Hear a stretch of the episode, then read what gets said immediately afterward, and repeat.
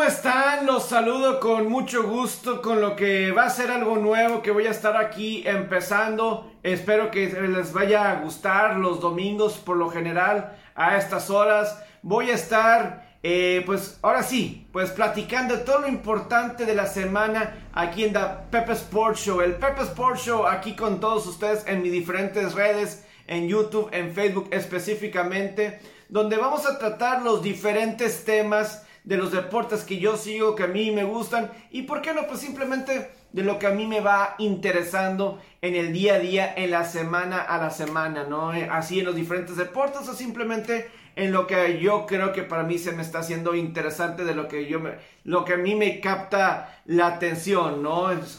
ustedes saben que a mí me gusta bastante lo de las grandes ligas, me gusta bastante el fútbol americano, el básquetbol, el hockey sobre hielo, el golf y muchas otras cosas más diferentes que se estuvieron dando. Pues eh, a lo largo de cada semana me voy a estar enfocando en los diferentes temas. Va a estar un poco más estructurados.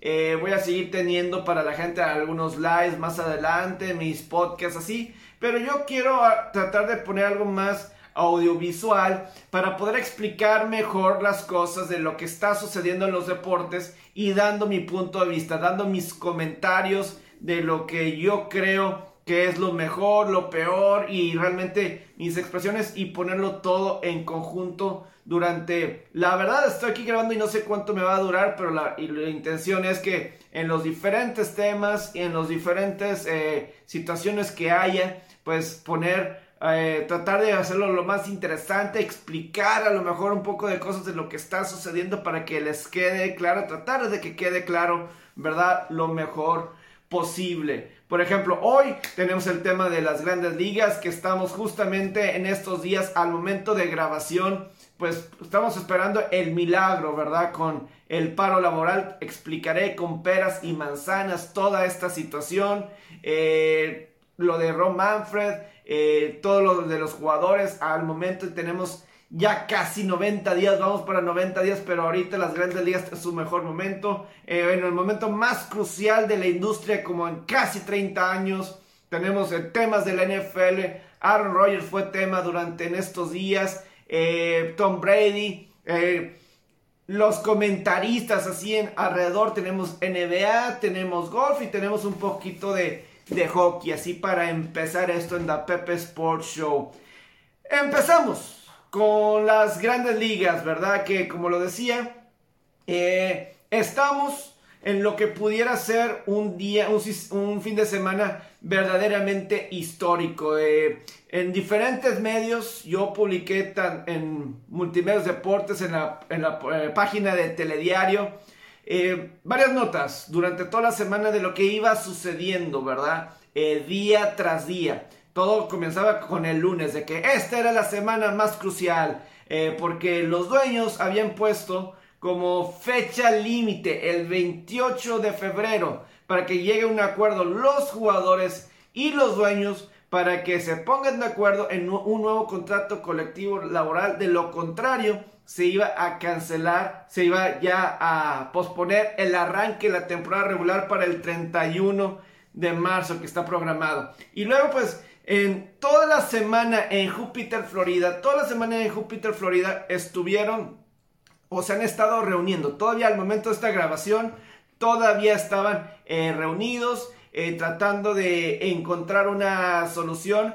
Pero obviamente en todo esto no ha sido lo que uno quisiera, lo que quisiéramos como aficionados al béisbol para que esto se pueda arreglar lo más pronto posible. Porque incluso ya para el miércoles de la frustración de ambas partes con lo que estaba sucediendo de ambas partes de las negociaciones, empezaron a salir amenazas y ultimátums de ambas partes, específicamente de las grandes ligas, al señalar que esa fecha del 28 de febrero es real. O sea, es una amenaza real esa fecha. Y los dueños empezaron a decir así tal cual el que si se pospone el inicio de la temporada regular del 31 de marzo, no, no se van a posponer, se van a cancelar esos partidos. Ya no más, eh, no es que se van a jugar luego dobles carteleras, no es como si se van a reprogramar partidos, sino se van a cancelar esos partidos ya no se le van a pagar esos partidos que se le se perderían los jugadores y los jugadores se quedarían sin dinero.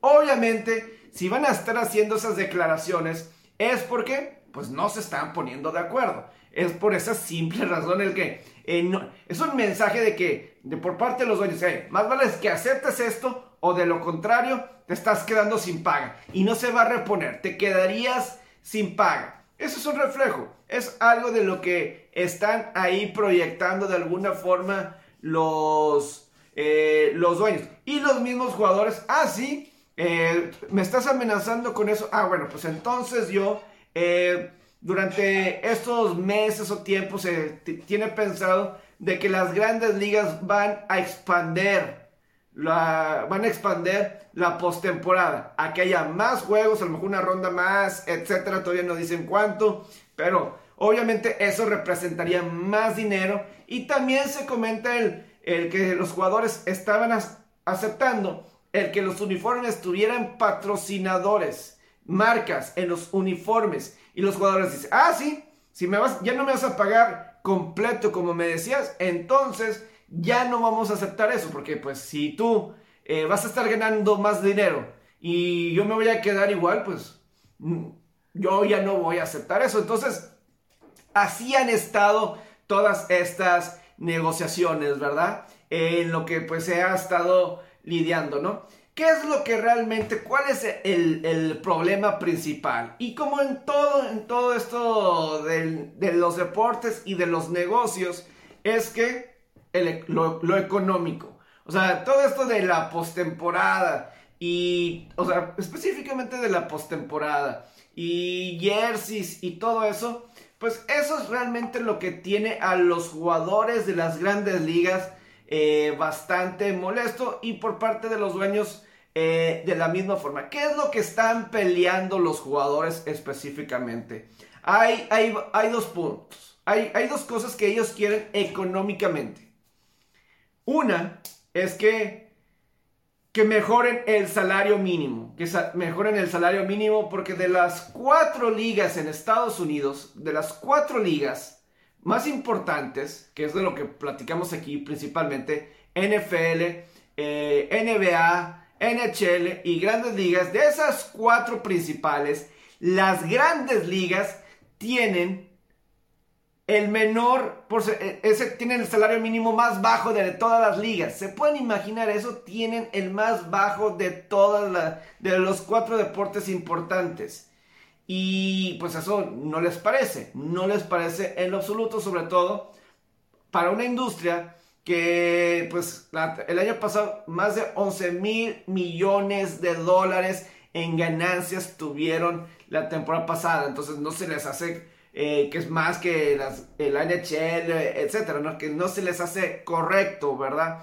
Por parte de la NH, de las de la gente que está con las grandes ligas, ¿no? Con los jugadores. Entonces, pues está toda esta situación de los jugadores que ese es un punto, ¿verdad? Y otro, eh, quieren llegar más pronto a la agencia libre y que también de alguna forma querían que se les recompensara más rápido a los jugadores jóvenes. Que es, que ese también, ya los jugadores como que dejaron eso por la paz. El, querían más pronto llegar a la agencia libre. Querían llegar más pronto porque a veces se tardaban mucho. A veces los dueños hacían algunas tácticas medio extrañas. Eh, total de, conseguir lo que ellos querían tácticas que ellos eh, normalmente, por ejemplo, lo que sucedió con Chris Bryant cuando primero subió con los cachorros de Chicago. Eh, en esa ocasión, eh, no me acuerdo si fue, creo que fue 2015, la temporada 2015, que era la temporada prácticamente de, novato de Chris Bryant con los cachorros.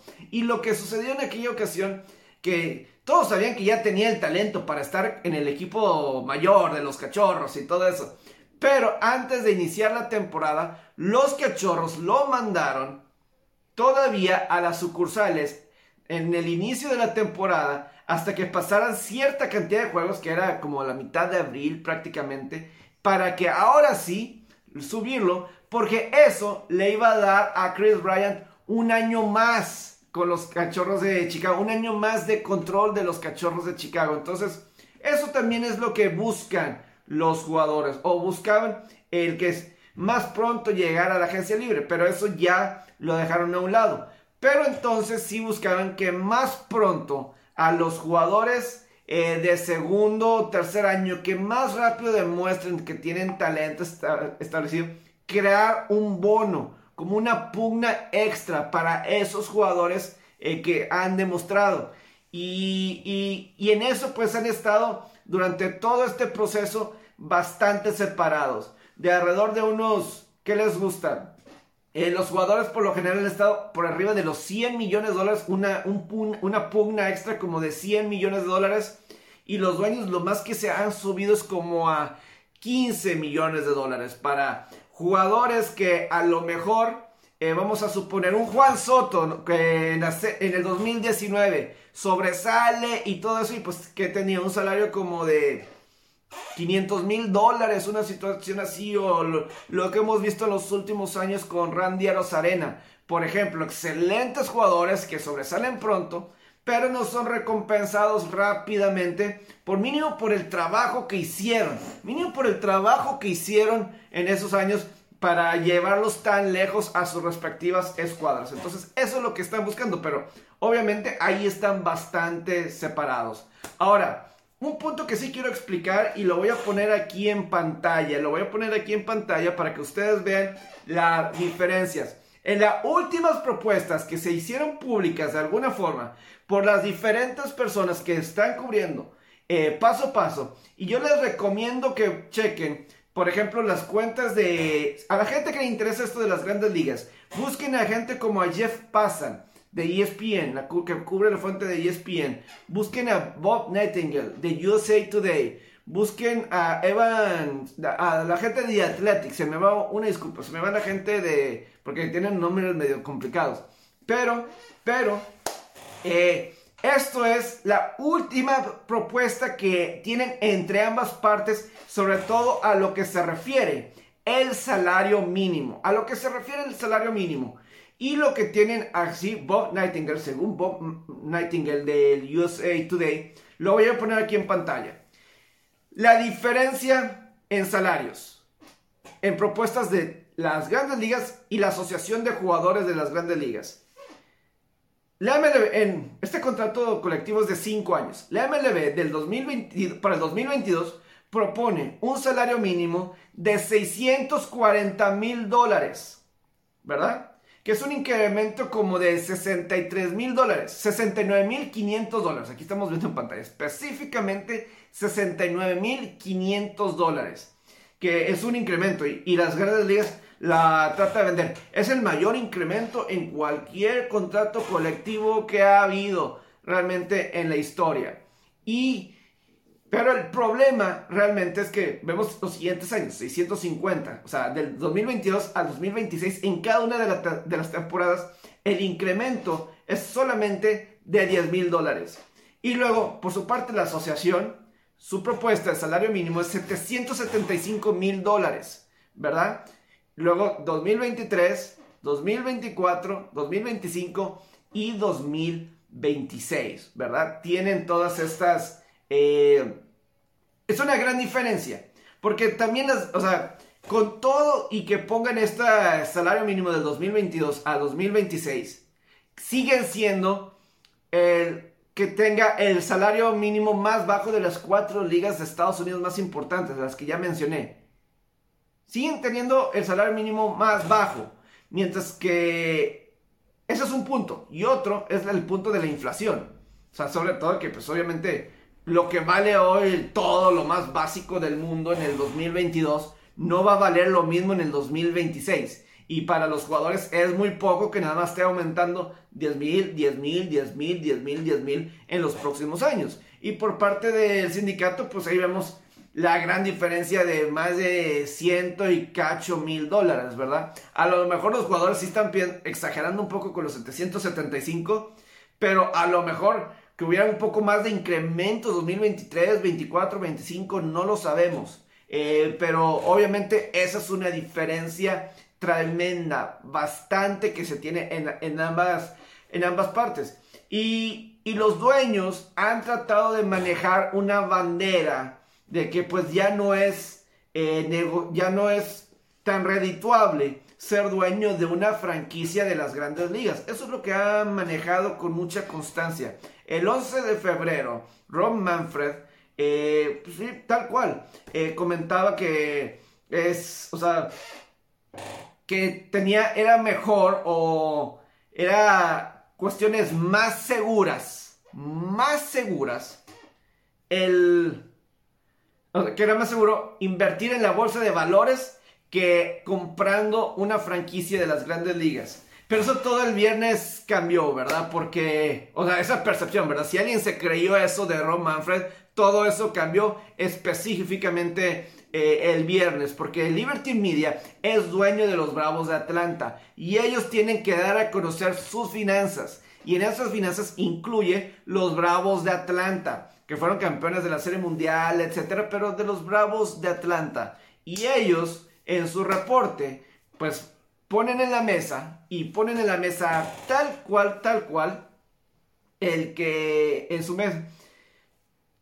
las tremendas ganancias, y eso también se volvió público, que fueron, o sea, en, en, lo recaudado, voy a decir, ganancias totales, en lo que les llegó de, en ingresos, más de 500 millones de dólares tuvieron los Bravos de Atlanta en el 2021. Más de 500 millones de dólares. Y en ganancias netas, reales, 104 millones de dólares los Bravos de Atlanta. Es decir, es decir, de alguna forma, cada juego de los Bravos de Atlanta les representaba 6 millones de dólares en ganancias a los dueños.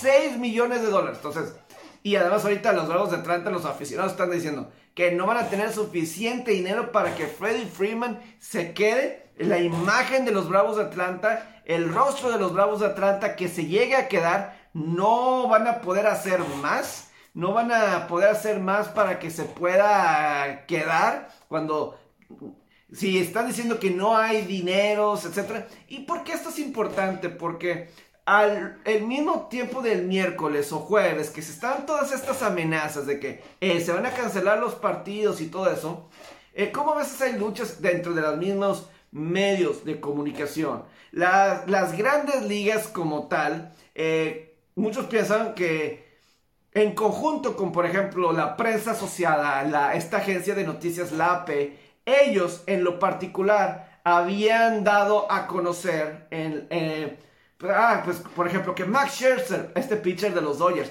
llega a la junta de dueños con los dueños en su Porsche, en su carro Porsche, eh, en, su Porsche, Porsche, y que llega como que diciendo, los jugadores están llorando por no tener dinero, etcétera, y pues mira, ahí llega el pitcher Max Scherzer con un Porsche. Pero, pero, pero, inmediatamente gente como de USA Today, pues ponían imágenes de, o hicieron una lista de cómo los dueños de las grandes ligas, eh, pues te ponían dueños de los Diamondbacks, te ponían de los Cachorros, te ponían de los Astros, te ponían, hicieron una lista tremenda, o sea, de cómo que cada ellos, ah, pues sí, pero eh, él tendrá un Porsche, pero ellos tienen aviones privados, cada uno de ellos. Ellos llegan a los entrenamientos, a los equipos, en sus aviones privados. Gran diferencia, ¿no? Tremenda, tremenda diferencia, ¿no? Entonces, todo eso, o sea, ese, esa cuestión eh, negativa, ¿verdad? Y, o sea, que no ayuda a nada, pero no nos te muestra lo... Porque en toda esta semana de negociaciones, repito, hasta que estamos grabando, hasta el momento de grabación, pues sí había mucha diferencia en lo económico. Y pues se daba todas estas guerras eh, eh, la, expresión, todas estas eh, batallas de negociaciones y que no han funcionado, y pues no están enojados y empiezan a soltar cada uno, porque los jugadores han dicho, y muchos, pues no tienes que cancelar nada. Tú nos pusiste el cierre patronal. No estamos en huelga, es cierre patronal. Entonces, tú nos estás quitando juegos porque tú quieres, no porque yo esté en huelga. Entonces, pues empiezan todas estas discusiones eh, de quién sí, quién no. Ahora, justamente cuando iba a grabar y ayer eh, y el viernes y ahorita en sábado que estoy grabando, resulta que Rob Manfred llega a las negociaciones junto con Tony Clark, quien es el representante de la Asociación de Jugadores, el exjugador, ¿verdad? Y que es la primera vez que se juntan a negociar en, persona desde, desde que inició el paro laboral. La primera vez que se juntan. Según dicen que el viernes de la noche tuvieron una conversación buena de cómo eh, mover hacia adelante las negociaciones, que ya no estén tan trabadas, sobre todo en la cuestión económica. económica. Porque aparte lo que jugadores también están eh, pidiendo es, por ahí desde el 2002 se impuso el, el impuesto de lujo. Se puso el impuesto de lujo en el, 2000, en el 2002, si no me equivoco, 2002. Y, ¿Y eso qué significa? O sea, que si alguna franquicia se pasa de ese límite, pues hay castigos, etcétera, ¿no? Eh, que tienen que pagar. Y eso los jugadores también es importante entre jugadores y franquicias porque pues no quieren por parte de los jugadores que sean castigos duros, porque eso suena como un tope salarial. Y en las grandes ligas los jugadores no quieren ningún tope salarial, no quieren ningún tope salarial. Y quiero terminar esta parte de grandes ligas porque también hay que hablar de las otras cosas, pero quiero terminar y es lo más importante que está sucediendo ahorita en los deportes, lo del paro laboral, por eso me estoy extendiendo lo demás y hay más contenido más adelante, pero lo más importante también quiero agregar con todo esto que está sucediendo en el, en el béisbol es que yo entiendo de dónde vienen los jugadores, del por qué para los jugadores es importante este paro laboral. Simplemente, y además yo creo que este, el sistema está roto y más vale que los jugadores estén haciendo el bien por ellos, porque sí hay mucha diferencia. Y lo he dicho en otras ocasiones y lo vuelvo a decir aquí. El 31, 31 jugadores en el 2021 conformaron el 51% de las ganancias en las grandes ligas el año pasado. 31 jugadores. Esto quiere decir que, o sea, de todas las ganancias que tuvieron los jugadores, que fueron como de 4, 5, 6 mil millones de dólares, no tengo la cifra exacta, pero toda esa cantidad te está hablando que la mitad de ese dinero iban para 31 jugadores. Eso quiere decir que hay una diferencia tremenda. Tremenda de los de, 31 para abajo.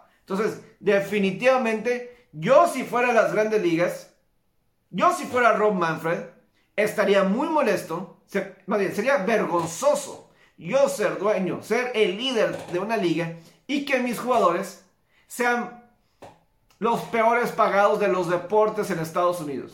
Para mí sería tristísimo. Y además, porque hablamos de la postemporada extra, hablamos de los uniformes, los nuevos contratos de televisión que se vienen. Entonces, eso es dinero extra también. Entonces los jugadores ven, ah, no es como están fallando. Y además, Manfred tiene que hacer un mejor trabajo eh, de promocionar el deporte, de que el deporte no es promocional. Eh, no es este regional. Hablábamos ahorita, ahorita yo les comentaba el caso de, Manfred con sus, eh, sus declaraciones sobre que las franquicias ya no son, eh, que ya no son redituables. Y, yo lo que digo es, o sea, ese tipo de declaraciones, o sea, Rob Manfred son, es como Javier Aguirre del Vasco con los rayados, sus declaraciones son bien tontas. Son, son ridículos eh, y son cosas que no, uno no puede creer. Y que yo si soy dueño, ¿cómo escucho eso de Rob Manfred? O sea, ¿cómo que el béisbol es regional? ¿Cómo demonios dice que el béisbol es regional? Todos crecimos, yo crecí que el béisbol era el pasatiempo favorito de América. ¿Y cómo dice que es regional? Eso es lo que yo no entiendo. Y con esa mentalidad, cuando tienes a tantos estrellas sobresalientes, cuando tienes a tantos deportistas que están en su mayor momento, su mejor, y jóvenes para promocionar todo lo que quieren a sus grandes ligas, tenerlos aquí en bandeja plata, que sean, o sea, hay tantos jugadores, vamos a hacer inclusive toda una lista, es más, si vemos los 10 jerseys más vendidos de las grandes ligas, son jugadores jóvenes. En los últimos dos años más o menos, la lista que conforman los 10 jerseys más vendidos en las grandes ligas son de chavos que están de 30 años para abajo. Es decir, todavía les quedan bastante tiempo. Incluyen jugadores como Fernando Tatís, Francisco Lendor, Pete Alonso, Aaron George, nos vamos con el mismo Shohei Ohtani, nos vamos con eh, Juan Soto, eh, Ronald Acuña, eh, nos vamos con Manny Machado, todos, Cody Bellinger, nos vamos con diferentes, Nolan Arenado, ¿quiénes más les gusta? O sea, y acabo de decir a Rosarena, Will, Frank, este Franco, tenemos a todos, eh, eh, Carlos Correa, José Altuve, eh, ¿quién más? Austin Davis de los Bravos, es decir, está mejor que nunca y promocionarlo y decir que es deporte regional simplemente se me hace muy, muy lamentable. Muy, muy lamentable y no se me hace correcto que lo establezca de esa forma. A ver, es incorrecto. No, no sé, nada más, es incorrecto es incorrecto. Pero bueno, ese es el punto de las grandes ligas. Eh, están en la baja de la. Están en la novena entrada, realmente. A lo mejor para cuando salga ahorita el domingo a las 10 de la mañana, eh, pues van a estar ya en la baja de la novena entrada tratando de terminar este paro laboral. Ojalá que Manfred y Clark, pues ya lleguen a un acuerdo y que puedan sí para iniciar. Porque aparte, a mí la MLB ya me cobró el inicio de la temporada de MLB.tv para poder ver los juegos. Ya me lo cobró. Entonces, más vale que inicie la temporada, porque a mí ya me cobraron. Y pues no sé. Yo dije, ah, yo, yo, yo como aficionado, y a, lo mejor que me siento más enterado, que me siento más enterado de las finanzas y todo eso, comprendo. Comprendo y del lado de los jugadores. Pero si ya me cobraron, si ya me cobraron, más vale que se pongan de acuerdo, ¿eh? Más vale que se pongan de acuerdo. Pero bueno, nos cambiamos a la NFL. Nos cambiamos a la NFL porque también eh, que nos dio platicar durante toda esta semana es el quarterback Aaron Rodgers. Pues todos sabemos quién es Aaron Rodgers de los empacadores de Green Bay. Porque nos dio a conocer, eh, bueno, de repente el lunes, el lunes en la noche, eh, pues ya nos, se sintió muy agradecido con la vida, se sintió muy agradecido con la vida y nos dio todo un Instagram, toda una publicación en Instagram donde pues realmente expresaba su gratitud a muchas personas, a su, ahorita platicamos de esto, a su exnovia, otra vez novia, mejor amiga, no sabemos, Shelly Woodley, porque la ama, que la quiere mucho, agradecida con ella por todo lo que le ha enseñado, eh, muy contenta con con ella, etcétera, con sus compañeros, con sus coaches, con todo, muy, muy agradecido. Eso fue el lunes en la noche, ¿no? Y claro, todos tenemos esta duda, ¿qué va a pasar con Rogers? Pero definitivamente Rogers dio mucho que, que platicar porque, pues, eh, publica eso el lunes y el martes en su aparición como invitado semanal con Pat McAfee, este ex pateador de los Potos de Indianapolis, que tiene uno de los podcasts eh, y programas de internet más populares del momento, deportivos, que es Pat McAfee, y pues explicó, porque muchos, ¿qué significa todo eso? Se está retirando, se está saliendo de los empacadores, eh, regresa con los empacadores, ¿qué pasa con Shelley Woodley? Y, simplemente... Eh, Vamos a escuchar este fragmento de Aaron Rodgers. Vamos a explicar este fragmento de Aaron Rodgers en el que, pues, explica de dónde salió toda esta gratitud por parte de él. Your post last night, everybody's like, "Oh, this is a cryptic message meaning something." Like, why do you think that is the case, Aaron? Honestly, do you, do you, and do you think about that with everything you say and do? Do you have to think about that?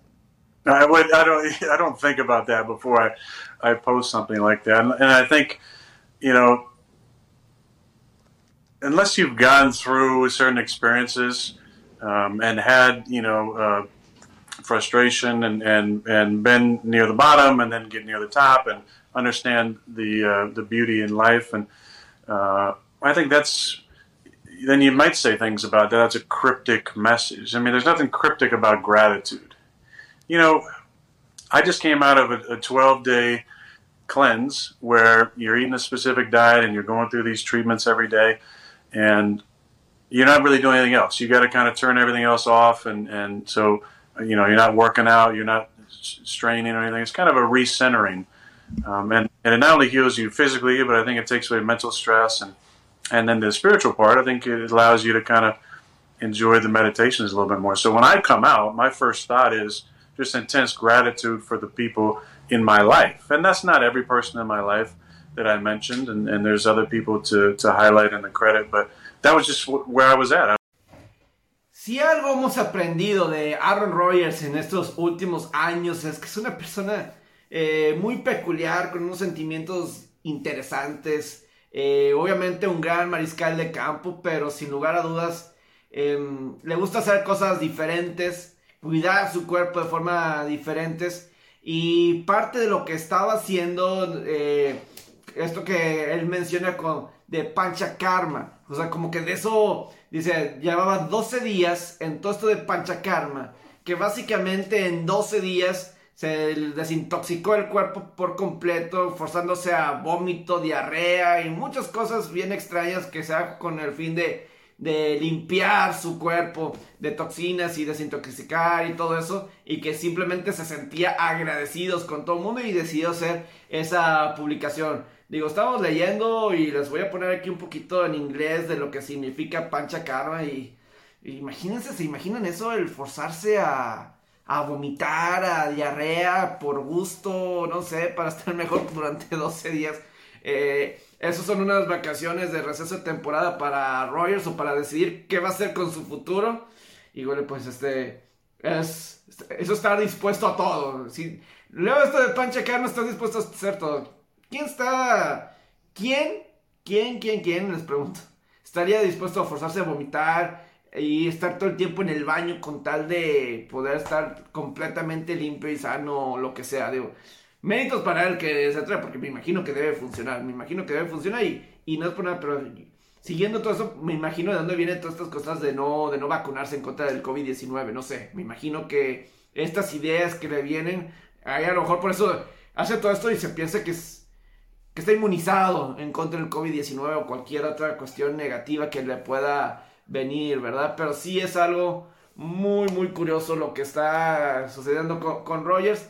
Y sí tocando el punto de NFL en cuestión de lo que a gente le interesa, ¿no? Que es en dónde va a jugar. Eh, Diana Rossini de ESPN en estas, esta semana llegó a comentar que muy pronto Aaron Rodgers le va a decir a los empacadores de su decisión. Si se va a quedar si se quiere hacer cambiado o por qué no. No creo, pero que retirarse. No creo que retirarse, pero que muy pronto le va a decir antes de que inicie la agencia libre. Todavía faltan eh, unas semanas para que inicie la agencia libre, pero que pronto le va a decir a los empacadores de Green Bay. Y hay que esperar seguramente en el programa de Pat McAfee, porque como que de alguna forma le prometió Rogers al mismo Pat McAfee de que cualquier que iba a dar una noticia exclusiva. En el momento, incluso empezó el programa precisamente del martes, no va a haber ninguna noticia aquí. Esta ocasión no va a haber ninguna noticia. Así empezó, entonces eh, no va a haber nada así por, por el estilo. La semana pasada, no sé si esta, entonces cualquier cosa seguramente lo va a decir ahí, si acaso, ¿no? Eh, lo que sí es que eh, Green Bay perdió su coordinador ofensivo a Denver, entonces naturalmente todo el mundo está pensando ahí en Denver. Como posible opción. Eh, pero Green Bay también se quedó con coordinador ofensivo, firmó uno que es uno de los coaches de mayor confianza de Rogers, ¿verdad? Y el mismo Rogers en la entrevista con McAfee eh, dice que las pláticas que han tenido con los empacadores de Green Bay, con Matt LaFleur y compañía del head coach, son, han sido mucho mejor que el año pasado. Es decir, mucho más productivas que el año pasado. Entonces, eh, y yo creo que si yo si soy Aaron Rodgers, yo prefiero quedarme en Green Bay. Eh, creo que tengo mejores oportunidades de ser campeón con los empacadores de Green Bay que si me voy a otra parte.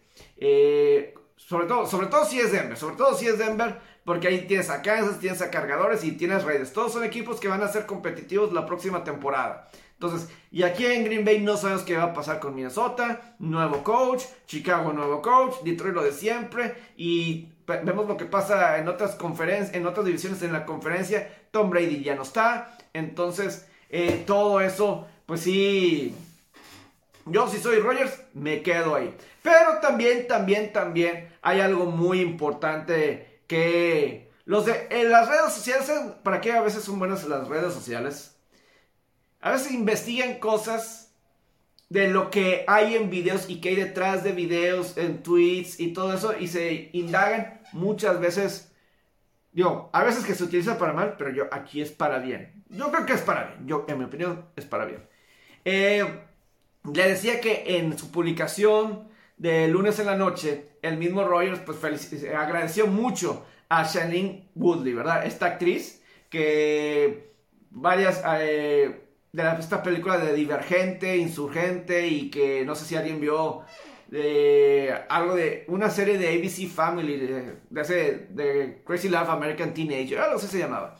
Pero el punto es que hace un año se dio la noticia que estaban comprometidos a casarse y en las últimas semanas había resultado que siempre no, que ya, que ya no estaban comprometidos y que la misma Shelley Woodley, según representantes, ¿verdad? Según representantes de, ella, que pues que Aaron Rodgers estaba demasiado enfocado en su carrera y que como que ella se sentía, eh, pues no, no se le ponía, no tenía la suficiente atención ella de, de Rogers, ¿verdad? Entonces que como que eso, pues la hizo a un lado. Yo cuando escuché eso, yo, dije, pues es que a lo mejor no le tocó vivir, no le había tocado vivir lo que es una temporada de NFL realmente. O sea, la dedicación a veces de estos corebacks, coaches, etcétera, lo que es durante una temporada de NFL. Puede ser diferente de, no sé, de enero a, a julio, ¿verdad? Que no hay partidos, no hay temporada, obviamente se preparan y todo, pero obviamente es diferente. Y ahora pues sí es, es diferente. Pero, pero, pero, pensábamos todos que ya habían terminado, ¿verdad? O eso pensamos que están terminados. Pero todos eh, el martes incluso, en, una entrevista, voy a volver a poner parte de la entrevista de, de McAfee con Rogers y a ver si escuchamos una risa de una mujer. Vamos a ver si escuchamos la risa de una mujer. Yeah, with some of the members of the organization and some of the uh, way the organization uh, kind of operated. And to their credit, and I mean this, uh, so many of the things that we talked about. This is a big clip, okay? This you, what you're saying right now is going to be heard by a lot of people. There's people laughing in the background. I I don't want to like just jump to any conclusions, but I just want to know it sounds like there is a woman laughing in the background. I just would like to let that be known out there. Now, what you were saying about frustrations. it's the TV. Um, it's what? TV. TV. TV. y cómo es el Internet realmente, porque eh, había gente que rápidamente hicieron una comparativa de Shelley Woodley con el comediante Jimmy Fallon. Con el comediante Jimmy Fallon, el que ahí, este comediante de la cadena NBC, y cuando estaba con él, y una risa de Shelley Woodley. Aquí pongo este tweet, ¿verdad? Así este tweet y de la risa de, de Woody. Lo voy a poner, me voy a arriesgar. Me voy a arriesgar a ver qué opina. Pero así a ver, tal, cual, comparando las risas ahí tal cual. I learned from I actually reminded yeah, you. you reminded me of my own. Yeah, of your own thing because last time I had you on, I, I'm, I'm... Eso no fue todo lo que encontraron. Hasta en todos los detalles se fijan estas gentes del internet. ¿Qué, qué tienen que hacer con sus vidas? En todo se fijan.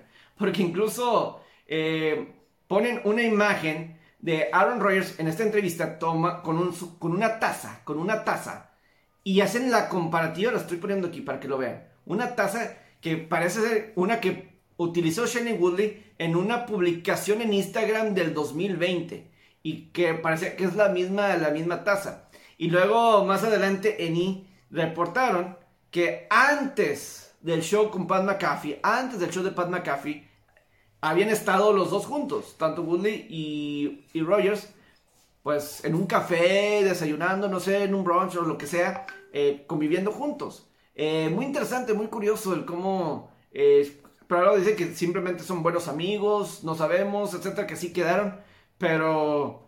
Pues bueno, al parecer que no terminaron mal o si a lo mejor pueden estar juntos, pero creo que no hay duda, estaban ahí. Shannon Woodley estaba ahí con Rogers ese, en, después de esa publicación, yo no sé si después de esa publicación que le dijo muy bonitas cosas a Woodley, que la quiere mucho y todo eso, yo no sé si algo ayudó, no sé, etcétera, pero pues a final de cuentas, eh, pues sigue, sigue. Por cierto, a ver si investigo. no sé qué pasó en Ottawa, en Ottawa. Ahorita que estamos hablando de romances, se me vino así bien rápido en romances. Yo no sé, pero leí en Bartle Sports que algo pasó en Ottawa que no pudieron tener el día de San Valentín normal el 14 de febrero. Por lo que el 14 de marzo en Ottawa, ahí va a ser el día de San Valentín en Ottawa. Así es que, pobre, o sea, en Ottawa, si, si a alguien les faltó un poquito de amor, en, el 14 de marzo en Ottawa. Va a ser oficialmente por esta ocasión, porque creo que hubo una protesta o algo así, no pudo ver Día de San Valentín el 14 de febrero.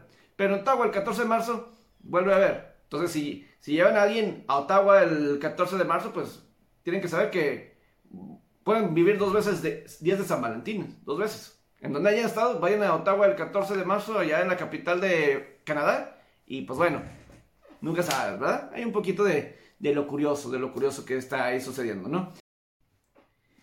Y pues bueno, en otro tema que a mí me gusta mucho, a mí siempre me ha gustado mucho lo de los comentaristas deportivos y también eh, cuando haya algo oportuno lo voy aquí a mencionar y, va a ser parte fundamental de este The Pepper Sports Show. Andrew Marchand de The New York Post reporta esta semana que ESPN está muy cerca de llegar a un acuerdo con Troy Eggman para ser el analista principal del lunes por la noche, ¿verdad? Que eh, desde que John Gruden dejó ESPN el, para ser head coach de los Raiders, le faltaba esa pieza importante ESPN para su lunes por la noche y, y Troy Aikman que siempre había estado en Fox desde que se retiró de los Vaqueros de Dallas después de la temporada del 2000. En el 2001 estuvo en el equipo de Dick Stockton con su ex compañero Darrell Johnston también. Y de a partir del 2002 estuvo en el equipo 1 de Fox junto con Joe Buck, originalmente Chris Collinsworth, antes que Chris Collinsworth se pasara para NBC. Pero va a ser muy extraño vivir sin ver el fútbol americano, la NFL en Fox, sin, sin tener juntos a Joe Buck y a Troy Aikman. O no sé, porque a lo mejor unos piensan que ESPN también está tratando de negociar con Joe Buck, ¿verdad? También está tratando de negociar con Joe Buck a lo mejor, pero todo parece indicar que ESPN estaría pagando a Troy Aikman dinero similar a Tony Romo. Nos acordamos que en el 2020 Tony Romo firmó un contrato de 10 años, 180 millones de dólares por anunciar partidos de fútbol americano. 180 millones de dólares durante 10 años. Y obviamente los vale Tony Romo y yo creo que Troy Aikman también, también los vale. A mí se me hace muy buen analista. Eh, yo creo que, digo, lo que le da, por ejemplo, un, un Romo, en mi opinión, es la diversión, ¿no? Este, y obviamente la, eh, lo rápido que lee jugadas y todo ese tipo de cuestiones, Romo es sensacional. Y Aikman también, y además que Aikman eh, no tiene miedo de ir en contra, vamos a decir, de Jerry Jones y los vaqueros, que eso siempre es divertido, eso es importante, ¿verdad? le da le da un plus, le, le, da, le da un plus a, a, Aikman. Que ante todo eso ha habido rumores de que a lo mejor Drew Brees eh, estaría buscando, estaría siendo buscado por parte de Fox para que sea ahí o también Sean Payton que se acaba de retirar. Aunque Fox yo no sé si esté dispuesto a, pues bueno, con Sean Payton si, pues sería asegurarse que nada más basta por una temporada o están dispuestos a tener a, en el equipo 1 a Sean Payton a pesar de que solamente es una temporada por si quiere regresar a coachar, no sé, ¿verdad? En el caso de, Sean Payton, a lo mejor los vaqueros mm, dicen, no, queremos que Sean Payton sea nuestro head coach y... Pero bueno, todo puede pasar eh, en, un año y lo que pueden llegar a ofrecer. Pero sí, y Drew Brees, que a muchos no les gustó, eh, en Estados Unidos recibió muchas críticas cuando fue el analista de del juego de playoff de NBC de Cincinnati contra Raiders, que fue el primer juego que le toca que a, la NFL de analizar y no le gustó mucha gente con esa jugada polémica de que si sirvó o no sirvó el, árbitro, que si debió haber contado por el silbatazo, etcétera. A mucha gente no le gustó y, que no fue muy crítico, no quería criticar y todo ese tipo de cuestiones. Eh, y pues para muchos no, le, no fue un buen inicio. Y ya televisoras ya le han preguntado o, que le van a marcar a Tom Brady si está interesado ser comentarista. Y pues obviamente Tom Brady pues cae en el mismo rubro que Peyton Manning, ¿verdad? Tom Brady yo lo dudo, realmente dudo que quiera estar en esa situación, ¿verdad? De, sobre todo por, el trabajo que es, ¿verdad? O sea, la verdad, la verdad, eh, el trabajo que es cómo se preparan y todo eso para un juego. Eh, sí, es, sí es mucho, mucho trabajo. Y luego pues es criticar a lo mejor tus ex compañeros, ex coaches y, y pues nunca, a lo mejor esa cuestión, no, no todos están cómodos con eso, no todos están cómodos con eso y muchas veces es la, la diferencia, ¿verdad? Pero, pero, pues está toda esta situación referente a eh, Troy Aikman, que hay que decirlo, yo creo que parte que ayuda ahora a ESPN es que en los últimos contratos de que se vienen ya de televisión por parte de la NFL que empezarían, no sé si en dos años, eh, creo que no en el 2022, sino en el 2023 empezarían los nuevos contratos de televisión, si no me equivoco. Y en esos contratos, ESPN ya va a tener un Super Bowl en conjunto con ABC. Eso del Super Bowl va a ser ABC con ESPN en el 2026-2030. Entonces, eso es algo que tiene ESPN y ABC para ofrecerle a un Troy Aikman. Porque pues en Fox sabías que una vez cada tres años ibas a tener el Super Bowl. Una vez cada tres años ibas a tener el Super Bowl. ¿verdad? Eh, y, el juego de campeonato de conferencia. Aquí es bien, además ibas a tener los juegos y un juego de, de postemporada, ¿verdad? Eh, si acaso. Pero aquí ya vas a tener, con la cuestión del Super Bowl, le daba más a ESPN y ABC para tratarse de traer a alguien como Troy Aikman, que pues en, en Fox, pues estaba bastante, bastante bien. Pero eh, Troy Aikman seguramente va, ya va a ganar más dinero en su carrera como comentarista en Fox de lo que ganó en su carrera con los Vaqueros de Dallas. En parte de porque pues, el dinero en los 90 es diferente ahorita, ¿verdad? Eh, dígale eso también a Roman Manfred y a los gente de las grandes ligas. Pero nada más para que se den ahí una idea de cómo funciona y de lo que se está tratando referente al tema de, de los contratos así en televisión y pues Troy Aikman y eh, se vienen muchos de estos temas eh, porque eh, se vienen cambios en la NFL y en formas de transmitir, se los vamos a estar aquí platicando poco a poco. Se, va a acabar el Sunday NFL Ticket de DirecTV en Estados Unidos. ¿Quién va a comprar el Sunday Ticket? Todo apuesta para que sea vía streaming.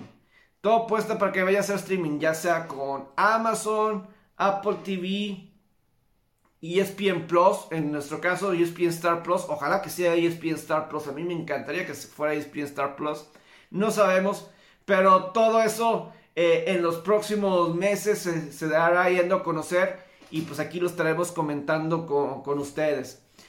Eh, quiero cerrar esta parte de la NFL con Tom Brady, pero también lo quiero involucrar con LeBron James en la NBA como lo importante que sucedió esta vez en la, en la NBA con el caso de de LeBron James y los Lakers. Quiero empezar con Brady por el tema de, la NFL y creo que iban a encontrar las similitudes. Eh, esta semana, Mike Florio de Pro Football Talk eh, predice, predice que él cree que en la semana 1 Tom Brady va a ser el quarterback titular de los San Francisco 49ers, que no se va a retirar y ha habido muchos reportes, el que se llevaba mal con Bruce Arians, que la relación de trabajo se había ido para abajo, etcétera, ¿verdad? Y que Byron Leftwich también, con Bruce Arians ya nos, nos hacían casos, decir, que era todo un show ahí en Tampa Bay, ¿verdad? Y Mike Florio, repito, de Pro Football Talk y de NBC predice, él cree que la semana 1, pues a final de cuentas, va a ser el quarterback titular de los San Francisco 49ers. Y yo, para mí, cuando escucho eso, en el caso de, de Brady y San Francisco, a mí se me hace muy difícil que eso suceda. Eh, primero me voy con analizando las posibilidades. Respeto el, reporte, puede que sí, pero aquí yo veo las cosas de... Primero, lo difícil que sería de San Francisco de tener esto, de conseguir a, Brady. Si Brady quiere jugar en el 2022, tendría que jugar con Tampa Bay. Bueno, no sé si tendría que jugar con Tampa, pero ahorita quien tiene los derechos de contrato de Tom Brady se llama Tampa Bay. Porque él tiene, tenía contrato de dos años. Eh, agregó un año más a su contrato eh, después de que ganaron el Supertazón. Eh, en febrero del año pasado. Agregó un año más. Entonces, no es como si Brady simple, es agente libre y puede jugar donde él quiera. Si quiere seguir otra temporada más. Tampa Bay tiene sus derechos. Y mientras que esté retirado, no cuentas y se retira, San, eh, Francisco o quien sea le tendría que dar algo Tampa. Porque no creo que Tampa lo dé así, así de fácil, ¿verdad? No creo que Tampa lo dé así, así de fácil. Ese es un punto. Punto 2. Eh, en el caso de San Francisco, para mí, no convendría en lo absoluto que Brady llegara a San Francisco.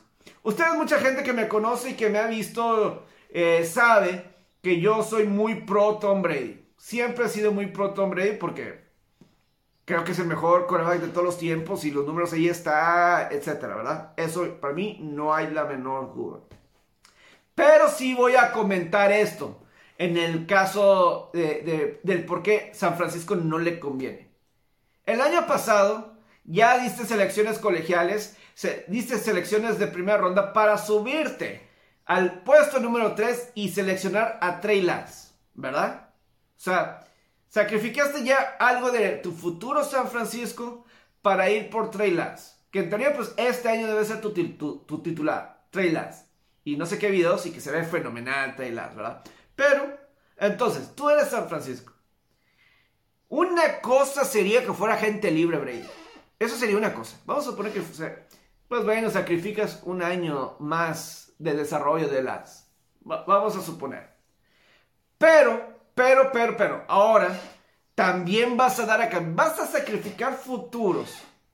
Lo que sea, selecciones. No sé qué pediría Tampa Bay por traerte a Brady por un año. Por un año. O dos, a lo mucho.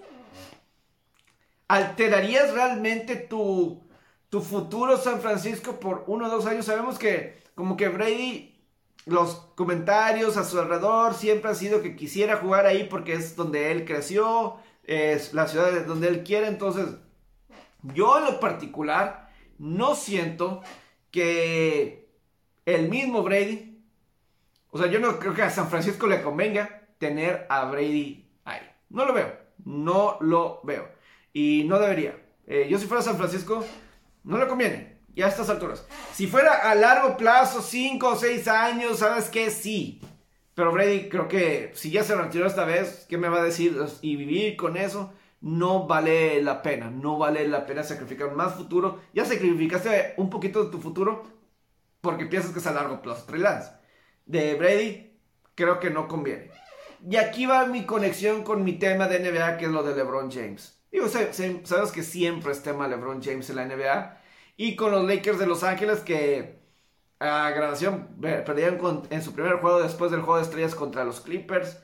Y las cosas no están bien con los Lakers. Eh, todo el receso de temporada, pues todos estos comentarios alrededor de Rob Pelinka, ¿verdad? El gerente y que no está contento eh, James con los Lakers, etc. Es más, escuchamos esta declaración como estar ya LeBron James está atacando a los medios, a reporteros con los reportes que sacan alrededor de LeBron y el mismo y los mismos eh, Lakers.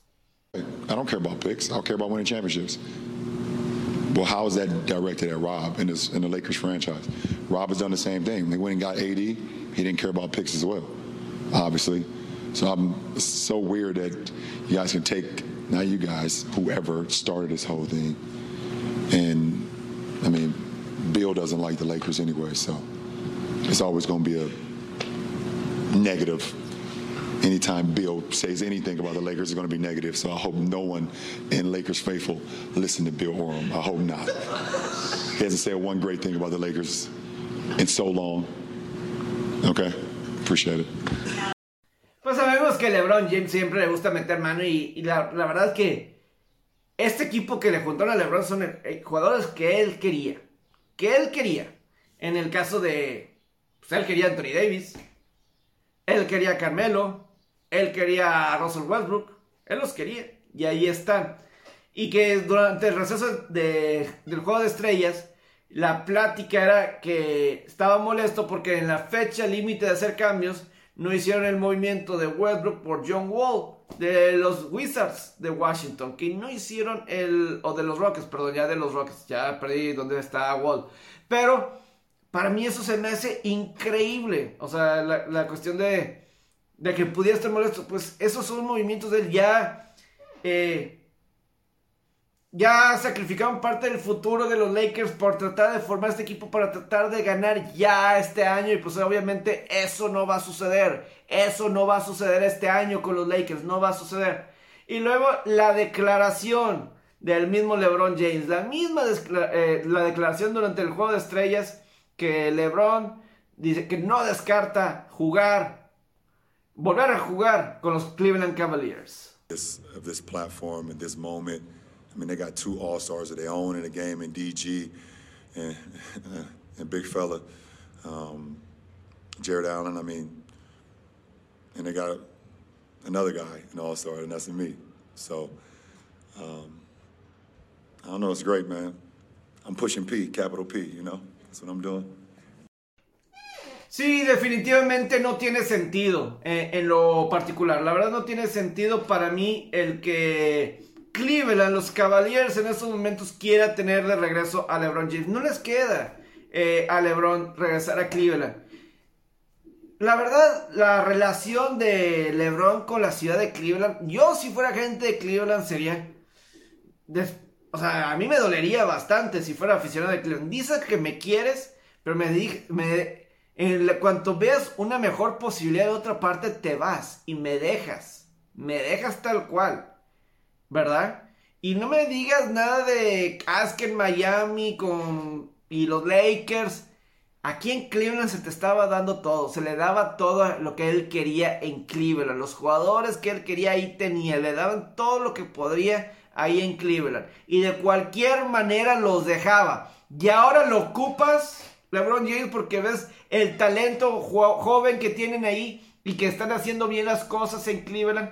La única forma que tanto San Francisco en la NFL y los Cavaliers permitieran a cualquiera de, estos dos es que sea que entre dentro de los planes y que no sea no traten de de cambiar rumbo, cambiar planes, traer jugadores nada más para tratar de complacerlos a ellos. Porque en ninguno de los dos está para invertirle más allá de 5 o 6 años y que sea algo longevo sostenible. Ya no. Entonces, si eres de los Cavaliers, hasta el mismo Darius Garland de los Cavaliers ya lo comentó y lo puse en el video. Ahí vuelvan a escuchar. Nosotros queremos hacer nuestro propio legado. Nosotros queremos hacer nuestro propio legado sin LeBron James. Parece que Cleveland va a calificar por primera vez a postemporada en una campaña que no está LeBron James desde los noventas. Desde los noventas. Tanto tiempo ha pasado.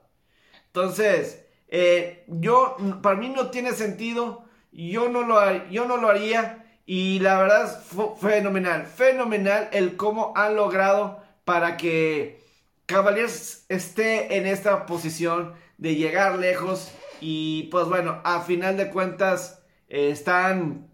Eh, yo no lo haría. Yo no lo haría si fuera los Cavaliers de Cleveland. Y creo que no lo harían. No les conviene. Ahora es el momento de Cleveland de decirle a LeBron James. Tú nos dejaste. Y ya, y tú nos dejaste. Pues ahora nosotros ya no te queremos. O no te necesitamos. Ahora nosotros, para nuestro futuro, él se fue porque para él era lo mejor. Pues para Cleveland, lo mejor es ahorita sin LeBron James. Y mucho menos porque imagínate que quiere llegar LeBron a Cleveland. Ay, quiero además que me traigan a mi hijo.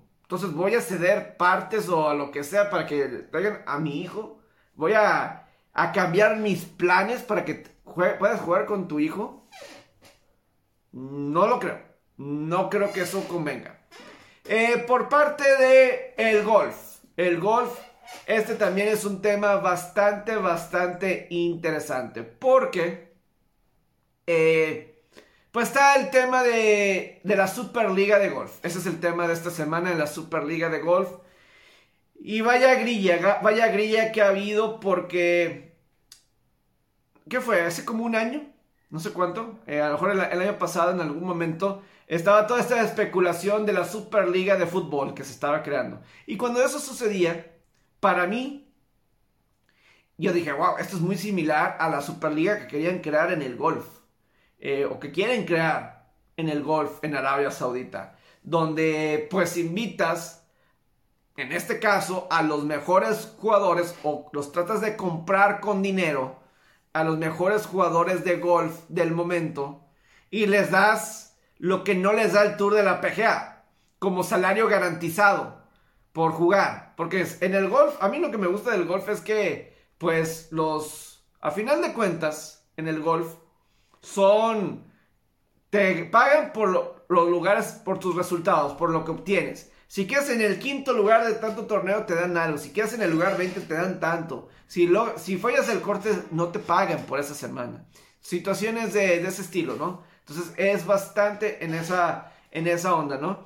Y que por cierto, en el colegial del fútbol americano de americano, también están jugando con eso. También están jugando con esa situación, ¿verdad? Entonces, eh, eh, eh, crearon como un tipo superliga, la verdad, también se está, o sea, juntas a los 25, 30 programas que más dinero generan y todo eso, y pues haz una verdadera liga y vamos, y eso sería interesante. Pero en el caso de golf se volvió tema, no, ha sido tema por mucho tiempo, pero el legado, parece que el legado, desafortunadamente Phil Mickelson, está ahorita peor que nunca.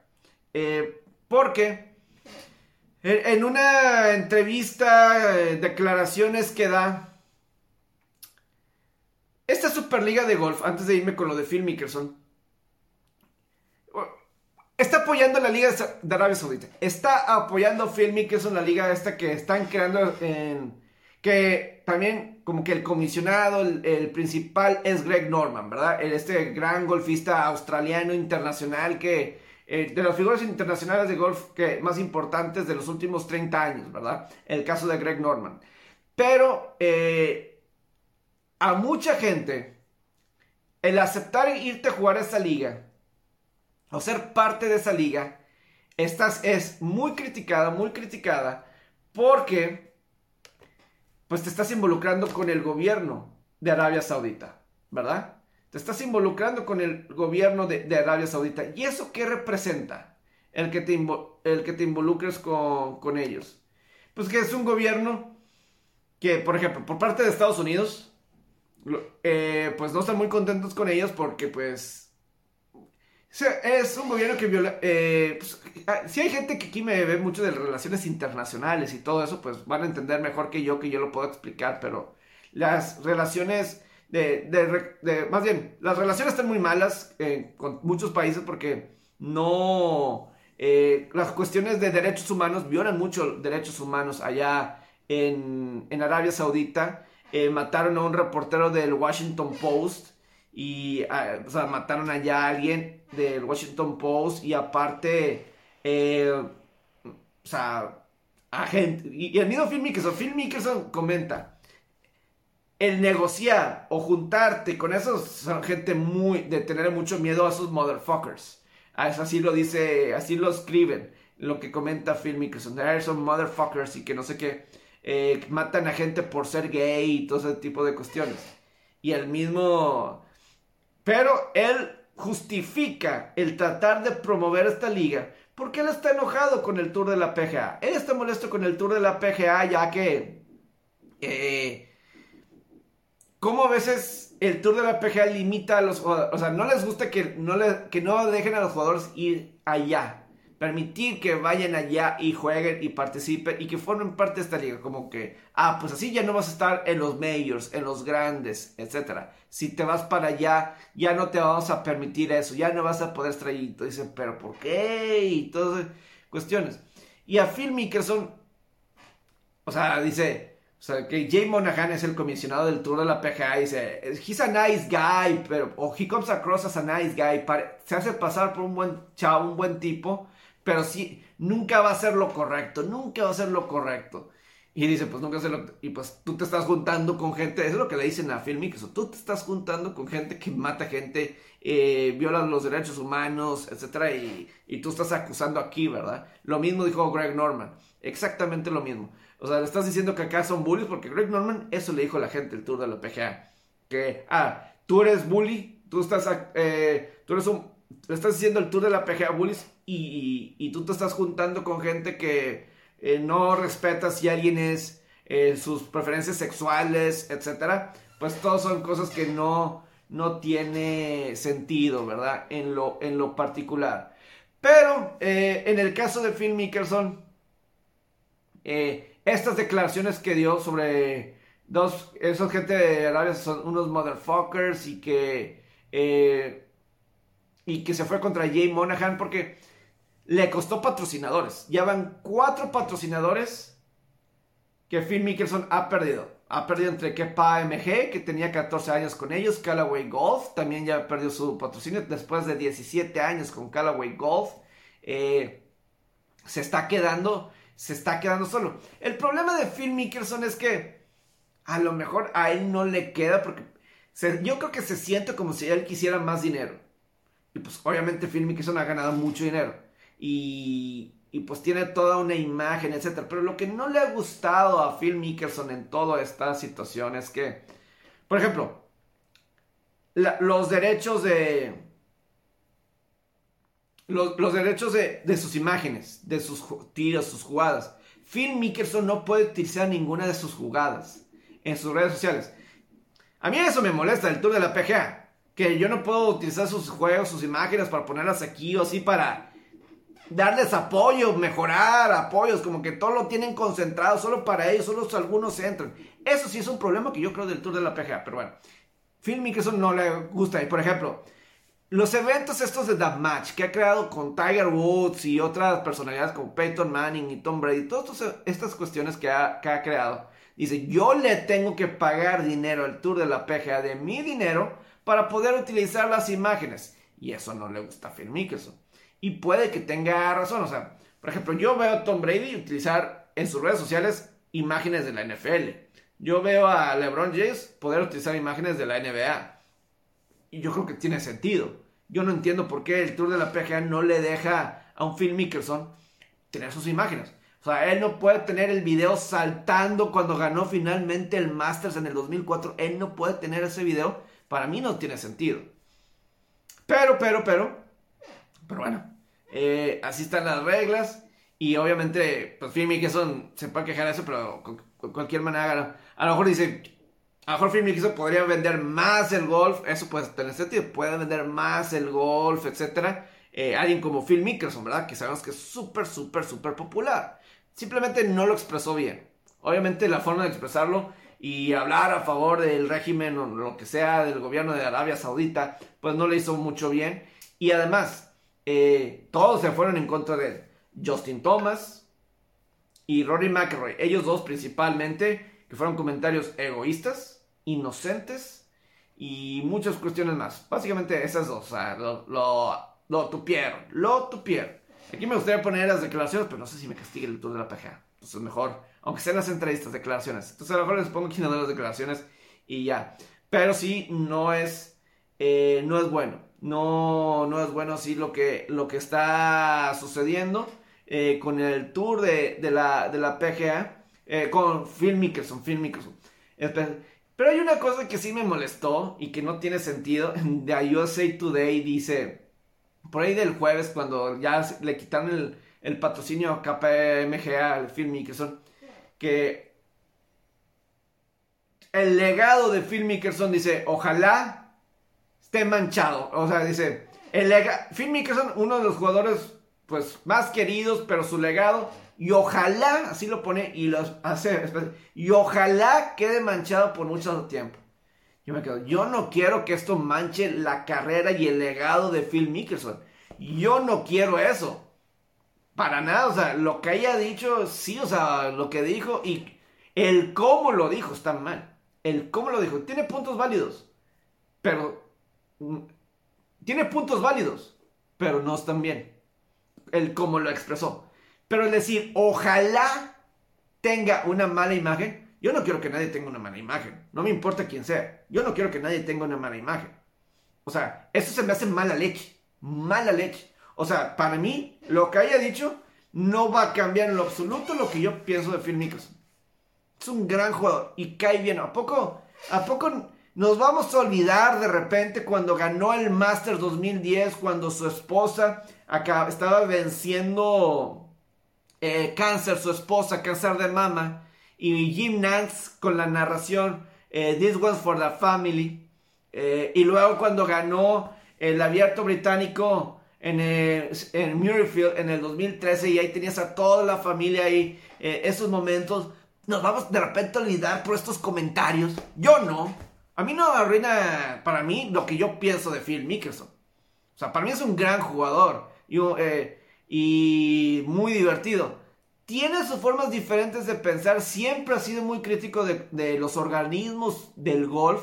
Eh, con el, la Asociación de Golf de Estados Unidos nunca ha sido la mejor relación. Yo sí me acuerdo como en el abierto de Estados Unidos, yo sí me acuerdo en el, como en el, eh, en el 2007, cuando fue en Oakmont, en el 2007, cuando se lesionó practicando por cómo tenían el ROF, el, el, USGA preparado, y acusaba el US, el, a, la a la Asociación de Golf de Estados Unidos de crear un campo que podía lesionar a jugadores. Y pues no le gustaba eso a, a la asociación.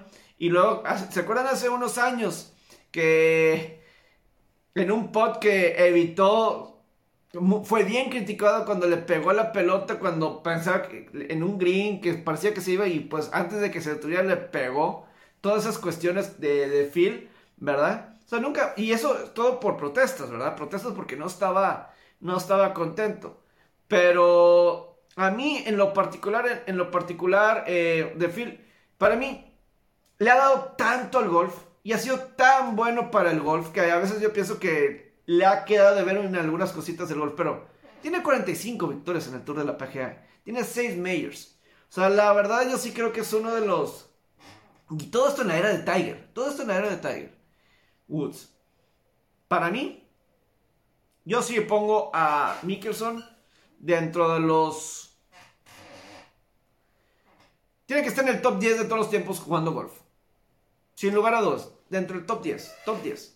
Tiene 45 victorias. Es más, voy a sacar... Voy a poner la lista. En PGA... Aquí. Es más, lo quiero aquí poner. PGA Tour wins all time. Eh, aquí.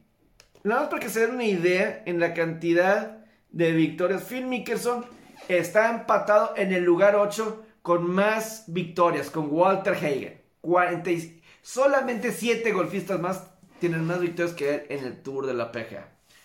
Gran jugador, gran jugador.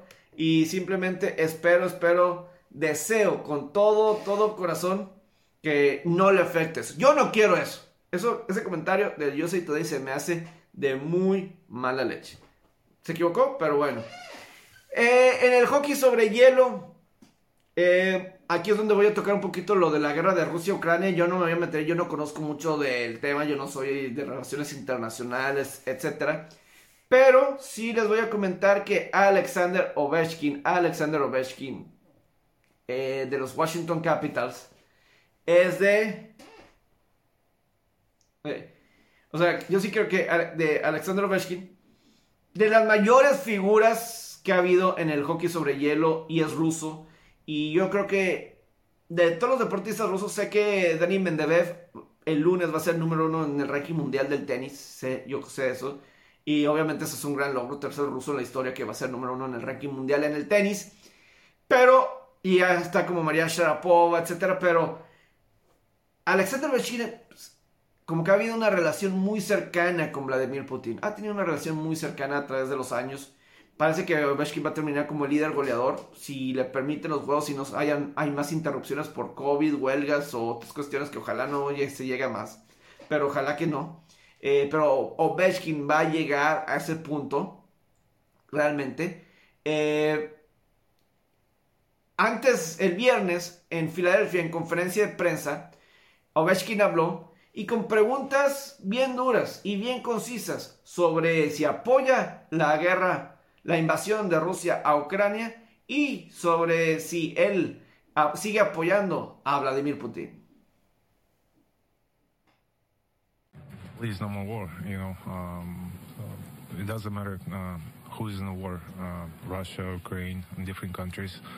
Uh, I think we live in a world like uh, we have to live in peace. So, um, I have lots of friends in Russia and uh, Ukraine, and it's hard to see the war. Like I hope uh, soon it's gonna be over and um, there's gonna be uh, peace in the whole world.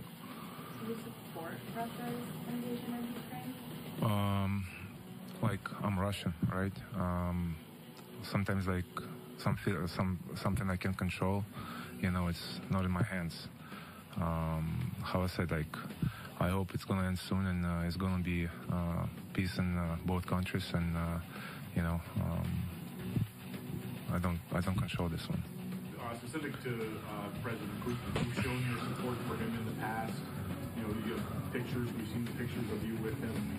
Do you still support him as he leads this invasion of Ukraine? Well, he's uh, my president, um, but how I said, like I'm not in politics, like I'm an athlete, and um, you know, um, how I said, uh, hope is everything is going to be done soon. Um, you know, um, you know, it's uh, uh, situation right now for uh, both sides, and uh, um, everything I hope is to be end, um, control.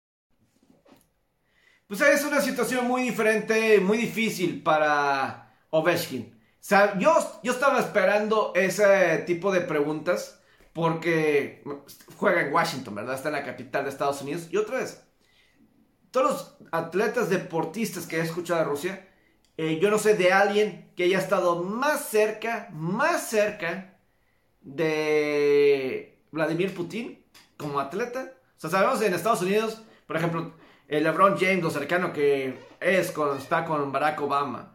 Eh, diferentes atletas, ¿verdad? Con Barack Obama, hemos visto con George Bush en el pasado, Bill Clinton, etc. De esa misma forma como vemos, o yo no sé qué atletas puede estar con algunos de los presidentes aquí en México, ¿verdad? Pero en el caso de, de Ovechkin, o sea, de todos los atletas de rusos, yo creo que es el que más sé yo que ha estado tan cerca de Vladimir Putin. Y entonces yo sí me esperaba ese tipo de preguntas, porque pues, o sea, ha convivido y todo eso, ¿verdad? Ha convivido. Entonces yo sí me esperaba ese tipo de, de preguntas. Eh, incluso algo que se me estaba ocurriendo en estos momentos, eh, pensando, platicando aquí con, con ustedes, es que en Washington, D.C., en la capital de Estados Unidos, un ruso, creo que es el mayor referente deportivo en la actualidad, en la actualidad de Washington DC como atleta. Es más, desde el 2005 o 2006, que después del paro laboral del hockey sobre hielo, en ese tiempo, 2005, 2006, toda esa cuestión que yo me acuerdo bastante, eh, desde entonces, sin lugar a dudas, el máximo referente deportivo en Washington es Alexander Ovechkin. El más cercano que yo me puedo pensar puede ser Bryce Harper de los Nationals, por estar en el béisbol. Es más importante el béisbol que el hockey sobre hielo, Rob Manfred. Rob Manfred. Pero, eh, pero Ovechkin ya se fue, llegó, ya se fue Bryce Harper. Y porque los Redskins, yo, no me importa, Redskins, Redskins, Redskins, Redskins. Ahora Commanders. Fútbol Team ahora Commanders. Eh, yo no veo. O sea, en todo este tiempo, en Washington, ¿quién es el mayor referente en la NFL? De los Redskins Football Team Commanders.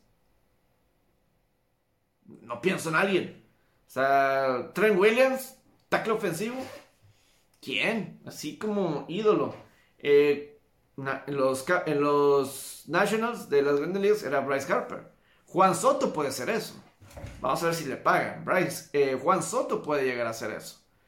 Eh, pudiera ser, pudiera ser, pudiera ser. Pero creo que Ovechkin es más que Juan Soto, la verdad. Y en la NBA, pues estuvo John Wall, Bradley Bill, puede ser Bradley Bill, pero pues Ovechkin ya ganó algo. Ya ganó algo. Ganó ya una Copa Stanley. Y siempre ha tenido a Washington en los primeros lugares. Siempre, siempre, siempre, siempre. Eso no ha pasado con Bradley Bill, no ha pasado eh, cuando estaba John Wall. Eh, los Nationals con Harper, pues ahí estaban y, y pues no fueron campeones con él. Eh, fueron con Juan Soto. Y los Redskins Football Team Commanders, ¿qué les puedo decir, verdad? Entonces, sí, curiosamente. Y en el último tema, último tema, eh, el lunes, el lunes hubo una polémica, polémica en el hockey sobre hielo porque Nathan McKinnon, uno de los mejores jugadores de la NHL, simplemente fenomenal en la NHL, fenomenal en la este, estos jugadores de la NHL, eh, top 5, top 10, jugando el lunes a mediodía. No sé por qué el lunes jugaron mediodía partidos de hockey sobre hielo, no sé, pero jugaron al mediodía muchos. Jugaron Colorado en contra de Boston. Y en una jugada parece Nathan McKinnon que ah, en un face-off, face-off es el duelo, eh, ahí el círculo. A lo mejor en estos programas voy a estar explicando un poquito más. A lo mejor voy a utilizar eso para el hockey. Voy a explicar qué es eso. Eh, el face-off es donde se empieza cada jugada. Después de una, en el centro del hielo, con su bastón, le pega a un. al, árbitro. Le pega al árbitro con. Pero no lo castigaron y no hubo multa. Sobre todo porque creo que Brad Marchand de los Bruins me perdí un poquito por todos los problemas de COVID de la NBA en la NHL y cosas, me perdí un poquito. Eh, pero fue suspendido mucho tiempo. Es más, Antoine Vermette, eh, un, ex, eh, un jugador, uno fue, fue suspendido 10 juegos por abusar verbalmente de un oficial en el 2017. Aquí le pegó, le pegó. Pero que según investigaciones, eh, Hockey Operations have investigated with officials and concluded zero intent, que no había cero intent, cero, no había intención, no había intención de hacer eso. ¿Cómo que no había intención? Vean la imagen por el amor de Dios.